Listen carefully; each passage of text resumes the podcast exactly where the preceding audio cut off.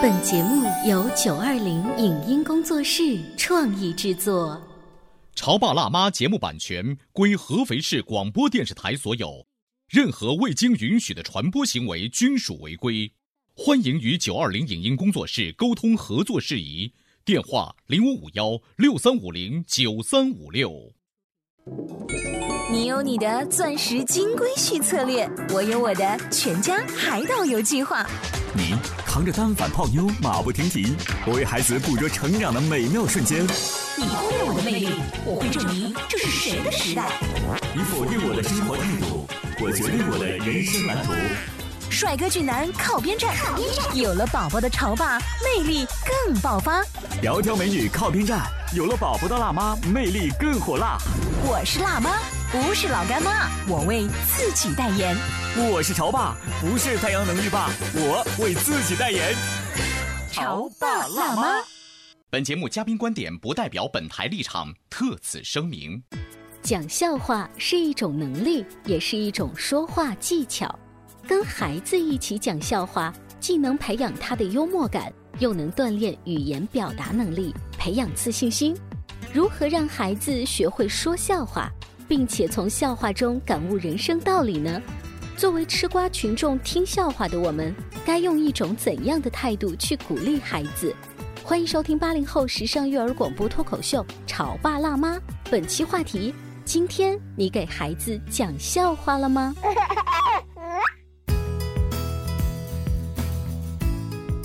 欢迎收听八零后时尚育儿广播脱口秀《潮爸辣妈》，各位好，我是灵儿，大家好，我是小欧。今天直播间为大家请来了故事广播东哥西妹早点铺的两位主持人，欢迎，欢迎大家，谢谢谢谢。我是东哥西妹早点铺的老板娘西妹，哎，我是东哥西妹早点铺的伙计东哥。哎，这两位啊，每天早晨的时候，在我们调频九十八点八当中，给大家做笑话类的豆浆啊、油条啊什么的。东哥西妹早点铺呢，是故事九八八开播至今深受广大听众欢迎的一档王牌早间节目。嗯，但为什么他们两个今天会做客我们的节目呢？并不是说啊，最近爆了这个。宝宝来到这儿跟我们吐槽，而是他们的节目当中，我发现经常来吐槽一些熊孩子的搞笑事情。其实吐槽熊孩子的搞笑事情呢，经常会见出晒娃、炫娃、爱娃的那些朋友圈这个内容当中。你经常会发现，如果有一些呃妈妈正处于这个疯狂炫娃期，她会经常会把孩子一些很搞笑的事情，把他广而告之。你确定那个是为了炫娃吗？我确定是炫娃呀。会不会有？可能是自黑妈妈或者自黑老公呢，也有可能吧。但是你会发现，通过炫娃把他与孩子之间这个故事啊拿出来，这个本身这个事情就说明。他还是具有幽默细胞的。那我跟你说一个真实的案例，如果这是未来你家的媳妇儿跟儿子的话，你会怎么处理啊？今天在外面呢，我的朋友他来不及找厕所，就用饮料瓶给他的儿子在隐蔽处接了尿尿，结果呢，那瓶尿尿被他的老公当做饮料误食了。然后他老公呢就问我这个朋友，问老婆说：“哎，老婆，那是什么味道啊？好奇怪呀！”他默默的说了一句：“那是你儿子的尿。” 真实事情发生在我朋友的这个朋友圈里。多养生啊，童子尿。这是补肾的大法是吧？所以今天在直播间当中，我们也会拿自己观察到那些生活当中真实的事情。有心的爸妈把它记录下来，我们一起来分享一下。西妹家的这个宝贝儿子也是一个整蛊专家哈。对啊，他很喜欢倒腾一些什么样搞笑的事情来逗大家。就是他在任何时候都很想去就说一些笑话，比如说他和小朋友在一块儿，可能比如在旅途上，然后小朋友一路就在听他讲笑话。嗯。然后他跟我在一起呢，他经常说了一些有的没的，然后我回头问他，我说你自己编的？他说对，自己都会编笑话。开始编笑话了，然后他是很喜欢看。笑话书就网上的也好，书上的也好，他会经常跟我说：“妈妈，我这笑话书没有了，你是不是可以给我买一点？”他对这个好像很感兴趣。我有时候在想，他也其实这个性格蛮好的，他就是周围人如果开心，嗯，他会获得极大的满足感。哎，呃，西妹说的这个事情让我想起我小时候。其实你会发现班里头啊，总会有这么一个开心果。一到课间十分钟的时候，所有孩子乌泱围到他周边。然后就会说一些特别搞笑的一些事情。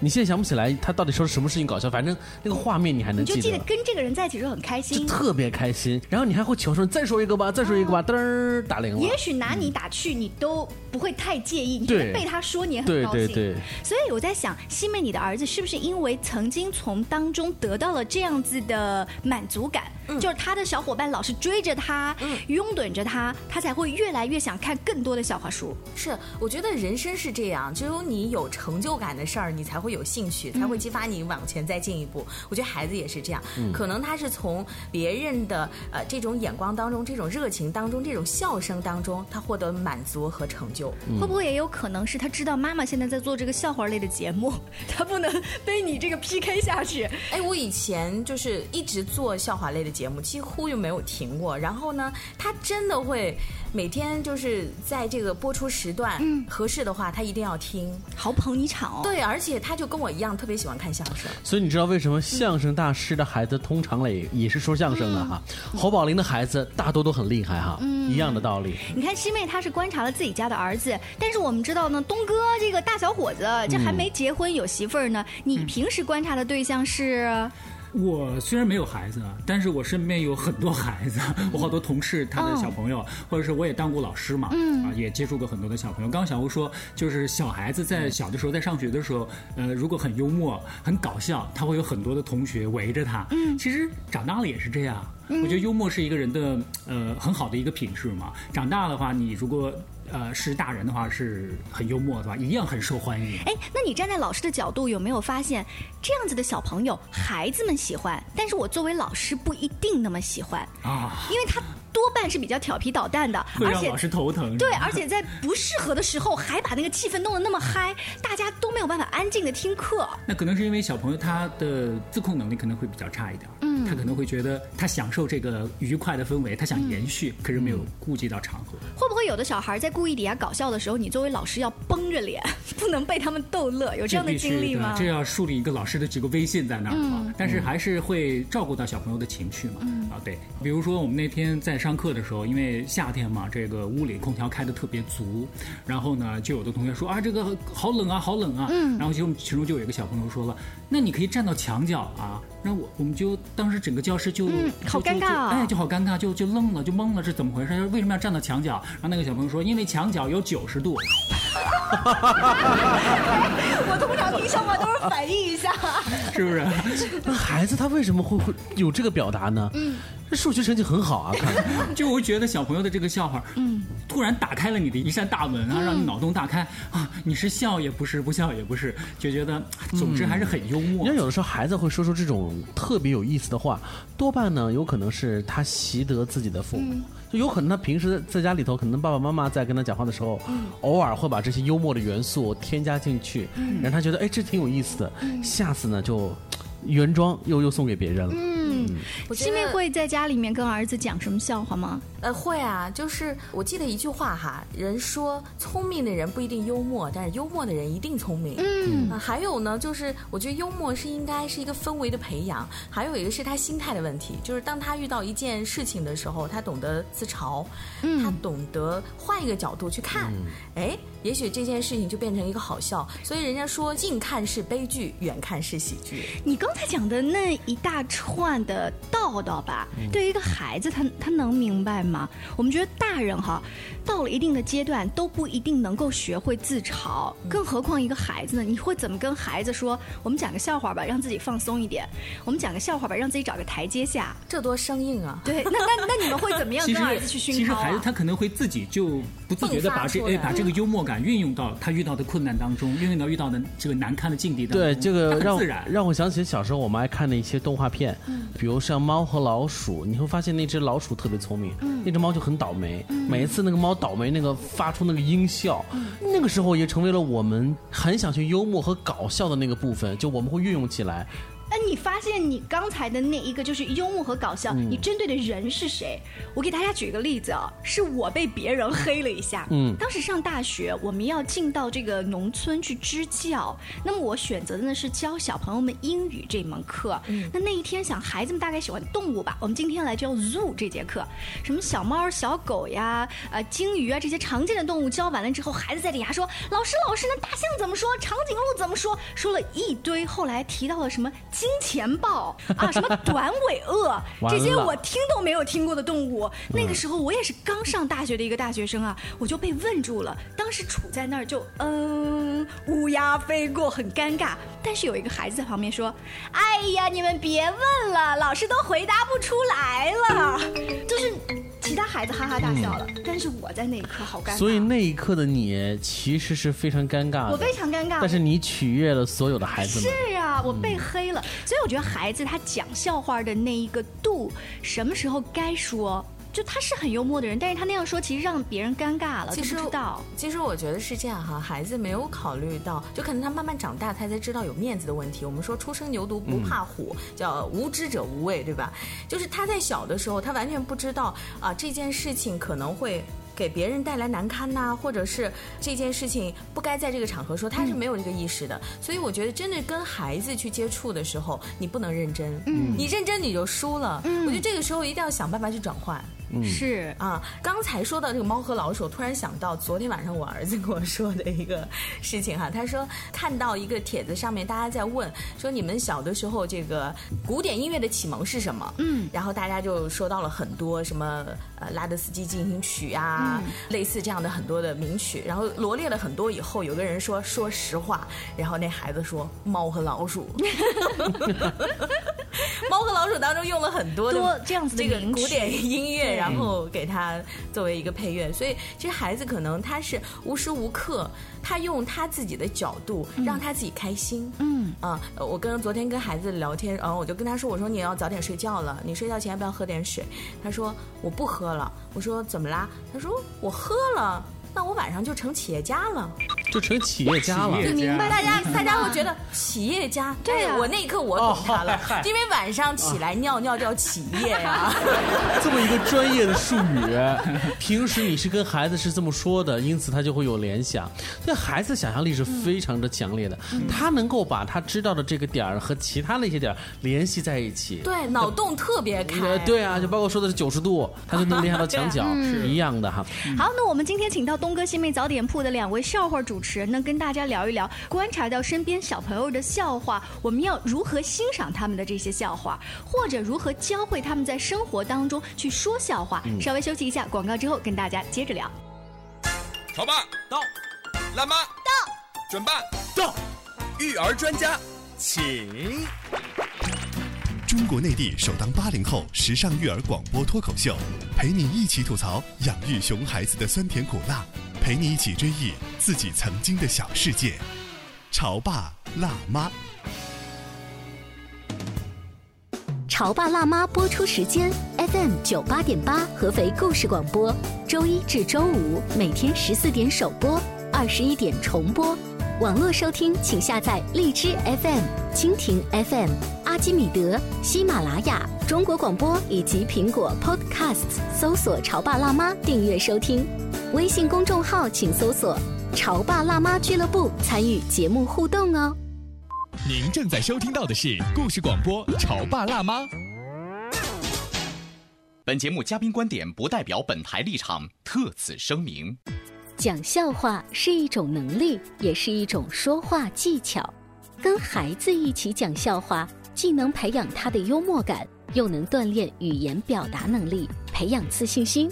如何让孩子学会说笑话，并且从笑话中感悟人生道理呢？作为吃瓜群众，听笑话的我们，该用一种怎样的态度去鼓励孩子？欢迎收听八零后时尚育儿广播脱口秀《潮爸辣妈》，本期话题。今天你给孩子讲笑话了吗？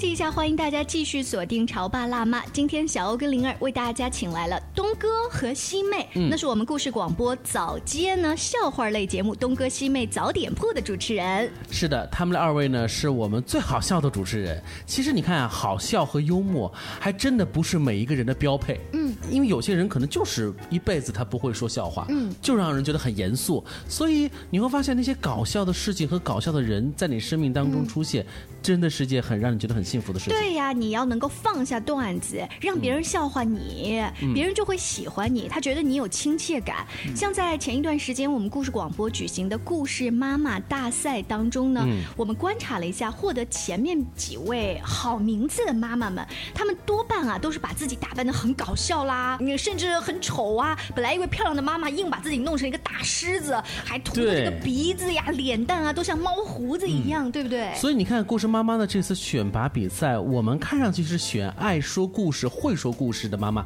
其实这些爱说故事、会说故事的妈妈本身都是很搞笑的，愿意为孩子的笑而做出一些牺牲、小小牺牲的这些妈妈。所以从这个角度来讲的话，如果你的妈妈是一个很开朗、很爱笑的妈妈，你难道不是个快乐的宝宝吗？那你的意思是我们为了让自己的孩子变得开朗的话，潮爸辣妈至少这一群辣妈跟潮爸们要放下架子，让自己变得搞笑。嗯，那如果你不太会说笑话的话，我们就来听一听东哥西妹早点铺他们平时是怎么说笑话的吧。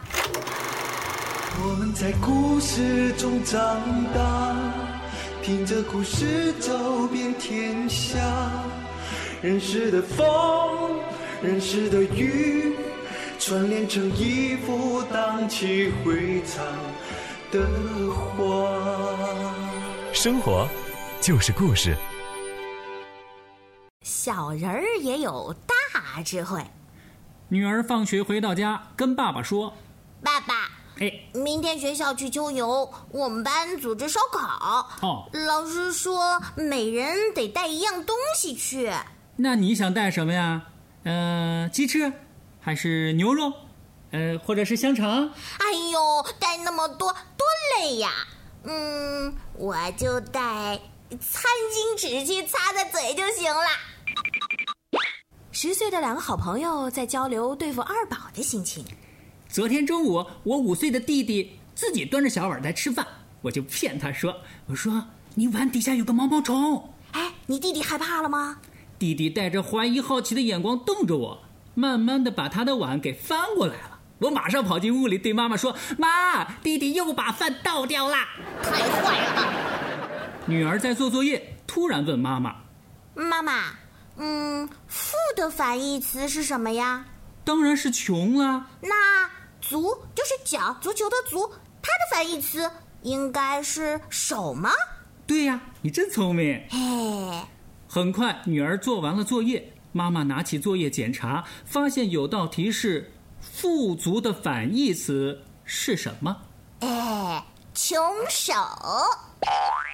儿子对父亲说：“爸爸，我们学校成立了一个乐队，我想去参加，不过乐器要自己带。”父亲递过一根筷子说呃，你就去当指挥吧。刚才我们听到呢，是东哥西妹早点铺的主持人在直播间里给大家现来的一段热乎乎的哈。每天早晨七点钟的时候，他们都会给大家奉上笑话的早餐。嗯，我发现了，就是我们的听众群当中，七点多钟很多就是正好送孩子上学，上班族。所以你们的那个听众群当中，除了有大人，还还有有很多小小孩儿捧你们场对哎。应该是。是的，我觉得其实爱笑、爱快乐、爱放松这件事儿不分年龄，嗯，就任何时候人都是会喜欢这种其乐融融的氛围，嗯，然后你想一早上就会有一个好的心情，这个咧着嘴进学校、进单位多好啊！哎，可我发现小孩儿不是什么时候都知道笑话这个概念的。我有一天呢，就跟我的儿子一起啊，就是妈妈你给我讲个故事吧，宝宝你给我讲个故事吧，这是大多数的台词。我忽然觉得很无聊，说儿子，要不然你给我讲个笑话吧。我儿子很严肃认真的说，妈妈什么是笑话？因为孩，因为孩子很童真，他很多事情都认为是真实存在着的，所以我们才有那么一句话说：当真你就输了。就是很多事情你不能去当真的去看待。如果一个孩子真的是很懂幽默，很爱说笑话，从另外一个角度来讲，他是一个情商很高的孩子。嗯，但也要分年纪，比如说现在西妹你的儿子已经上小学的年纪了，他基本上就知道我这件事情是刻意来讨好你，可以故意还是换一个版挖苦你、嗯或者怎么样的。对他已经开始能够分辨了，但是我觉得孩子嘛，就你没有办法拿大人的标准去要求他。嗯就是他在很快乐的时候，他在啊想要表现自己的时候，往往场合、时间。度他是把握不好的。你比如说前两天他有一个培训班结业了，然后呢，老师会让他们每个人上去，在这个百宝箱也好，这个这个抽奖箱也好里面去抽，那里面放了很多的礼物，也有很多的这个题目，你要先抽纸条，把这个题目答对，然后你才可以拿礼物。那他上去的时候，我就发现了他的背影，就告诉我他要开始搞笑了。你看他背影都能看出来，对他那个那个小气质就出来了。然后他去拿那个就是抽奖箱的时候，他从里面老师让他抽题，他总是拿礼物，一会儿拿个兔子，一会儿拿支笔，一会儿拿一个笔袋，就是，然后所有的家长都会觉得啊，这个孩子好烦，老师也会觉得你适可而止，因为在浪费时间。对呀、嗯。但是孩子们好开心，孩子们哈哈哈都在笑，所以最后评选的时候有一个最受欢迎奖，我儿子最后得了一个最佳前置奖。嗯。但是当老师问到说最受欢迎奖会是谁呢？好多人都在喊他投票给他。好多人都喊他的名字，所以就是老师就会告诉我说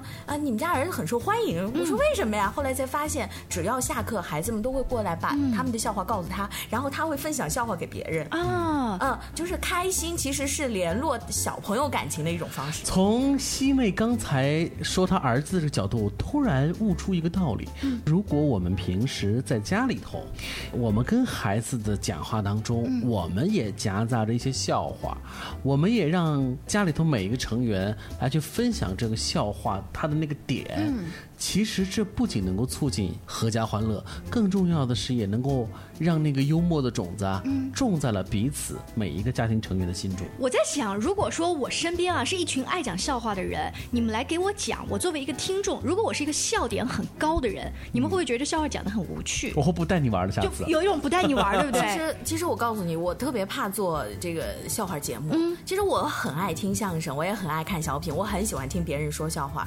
但是当你要去做这个节目，你每天会储备很多。所以你看，刚才东哥在说一个笑话的时候，你们俩就好开心，我就笑不出来，因为我在前两秒就知道他要说什么。包袱你已经知道了。对，其实笑话储存多了，你看有些人他说笑话他不笑，是因为这个笑话他已经笑过很多遍了。或者是他没懂。可是 周星驰就是这样的高手，不是吗？他拍的喜剧电影，他自己都是在里面很酷的呀。嗯这是讲笑话的高人的境界。对，就是讲笑话的最高境界是别人开心，他获得满足。哎，你们说这个，我觉得突然想到一个返璞归真嘛，就是小朋友是为说说笑话为什么特别好笑，就是因为因为他可能觉得这不是笑话，但他一本正经的在说，在成人的世界觉得哇太好笑了，太好玩了，是不是？这反而是一种笑话的最高境界。嗯，哎，我就想起一件事儿哈，有一天我跟我儿子就因为这个好笑不好笑，我们俩争论过。然后有一天他跟我说的笑话，我觉得很无聊，我我就告诉宝贝儿说：“我宝贝儿，你能不能不把无聊当有趣？”嗯，然后他把头一拧，